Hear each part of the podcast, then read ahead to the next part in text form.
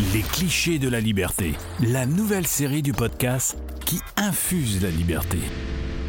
Bienvenue sur Liberté, le podcast qui infuse la liberté. Dans cette série de courts épisodes, on s'intéresse aux différents clichés qui collent au libéralisme. On entend régulièrement que les idées libérales n'auraient pas de considération pour les plus pauvres, défendraient les intérêts des multinationales ou encore ne mettraient en avant que des valeurs égoïstes. On remet ici en question ces idées reçues et on montre que ces clichés sont souvent éloignés de la réalité. On dit que les libéraux s'engagent avec les conservateurs pour lutter, pour s'opposer au changement et au progrès social. Ce progrès social qui est donc proposé par des partis qui s'identifient comme progressistes ou qui sont de gauche. Ce cliché veut donc que les libéraux, qu'un libéral, refuse le progrès et se bat pour maintenir le statu quo. Ok, alors on sort le dossier du libéral conservatisme. La première difficulté face à ce cliché, c'est qu'un libéral en soi, il ne se définit pas comme conservateur, progressiste, il se définit simplement en tant que libéral.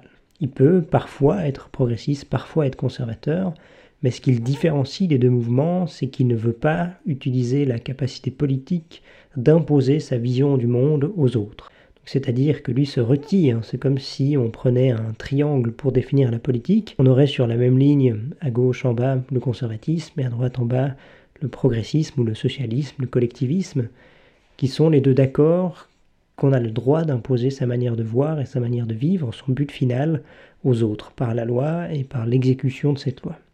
Les libéraux diront qu'ils veulent sortir de ce paradigme et que leur confiance est placée en l'individu, et que dans ce cadre-là, c'est finalement à eux de décider s'ils souhaitent le progrès, s'ils souhaitent changer, s'ils souhaitent rester dans les infrastructures comme actuellement. Les libéraux sont les seuls qui ont une approche qui n'aspire pas à changer les individus, mais qui leur fait confiance, qui souhaitent les respecter avec leurs défauts, avec leurs aspirations. Les libéraux sont par exemple absolument pour des changements quand euh, la collectivité ou l'État empiète sur les libertés des individus, les opprime, ce qui différencie le libéralisme des autres approches qui existent, c'est que foncièrement, même si on ne sait pas ce qui va se passer en cas de changement, les libéraux sont d'accord de faire confiance. Ils préfèrent confier leur croyance envers la liberté plutôt qu'envers la législation. Donc ils préfèrent prendre le risque plutôt que d'empiéter sur la vie des autres via la loi, parce qu'ils jugent que ce n'est pas légitime ou moral d'imposer leur vision du monde à leurs prochains. Par contre, ce qu'il faut reconnaître, et c'est ici qu'une partie de ce cliché est sans doute euh, véridique, c'est que dans une période où depuis des décennies, où le mouvement politique et les discussions politiques vont toujours plus vers un empiètement de la collectivité sur les individus, par des mouvements qui se disent progressistes, mais qui empiètent en réalité sur les libertés individuelles et qui souhaitent imposer des choses morales à l'ensemble de la collectivité, il est évident que dans une dynamique collective qui s'inscrit dans un mouvement qui va empiéter de plus en plus sur les libertés individuelles, les libéraux se retrouvent alliés, peut-être par contre-nature, mais en tout cas alliés la plupart du temps avec les conservateurs pour s'opposer à ces changements. Les conservateurs s'y opposent parce qu'ils trouvent que ça va trop loin, que c'est peut-être trop fort, parce qu'ils ont peur du changement radical, de l'évolution, mais ils sont d'accord sur le fond qu'on peut passer par la loi pour imposer les choses, tandis que les libéraux s'y opposent pour des raisons fondamentales, parce que pour eux, c'est pas comme ça qu'on doit permettre aux gens de s'émanciper, que c'est avant tout en leur donnant la liberté et pas en empiétant sur cette liberté. Il faut donc dire que même si les libéraux et les conservateurs peuvent être associés, la volonté profonde du libéralisme face à une tendance collectiviste ou socialiste, c'est de changer de direction, c'est d'aller ailleurs et pas de rester immobile.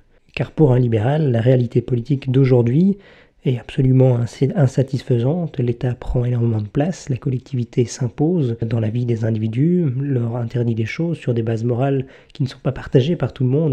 Un autre point oppose fondamentalement les conservateurs et les libéraux, c'est que les conservateurs sont par nature inquiets face au changement et qu'ils ont une peur, une méfiance envers la nouveauté, tandis que les libéraux sont ouverts et même disposés à faire confiance à une évolution sans connaître la fin.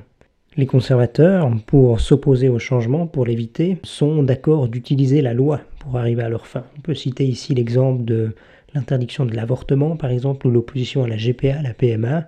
C'est des points qui devraient les concerner seulement eux-mêmes en tant qu'individus, mais eux, ils utilisent la loi pour freiner le changement, alors que les libéraux diraient simplement que chacun doit faire ce qu'il veut, et que si les évolutions morales vont dans un sens, ça ne regarde que les individus. Et à titre personnel, certains libéraux sont peut-être opposés à la GPA et d'autres sont absolument pour, mais ce qui les unit en tant que libéraux, c'est de dire que les convictions personnelles n'ont rien à faire dans des mesures collectives. Un dernier point qui oppose les libéraux et les conservateurs, c'est que les conservateurs sont amoureux du pouvoir, de l'autorité, de la force. C'est toujours cette idée placée par les conservateurs que l'ordre doit être défendu et qu'on peut passer par la loi, par l'autorité pour imposer les choses et pour s'opposer à quelque chose. Ils sont donc par nature d'accord avec les mouvements collectivistes ou socialistes. Ce qui les intéresse avant tout, c'est qui est au pouvoir, qui maîtrise le pouvoir et pas s'il est limité, si euh, est contrebalancé par d'autres choses, comme les libéraux le feraient. Un libéral dirait que finalement ce que fait un gouvernement ne l'intéresse pas, mais ce qui lui tient à cœur, c'est de savoir qu'est-ce que le gouvernement a le droit de faire, et dans quelle mesure il a le droit de le faire, comment est-ce qu'il est limité. Donc ici, on voit encore que les conservateurs ont beaucoup plus de points en commun avec des socialistes, des collectivistes, qui veulent passer par la loi, tandis que les libéraux sortent de ce schéma de pensée. Dans chaque capsule, on vous conseille une piste de lecture. Dans celle-ci, on ne conseille pas un livre, mais un texte de Friedrich Hayek qui s'appelle Pourquoi je ne suis pas un conservateur.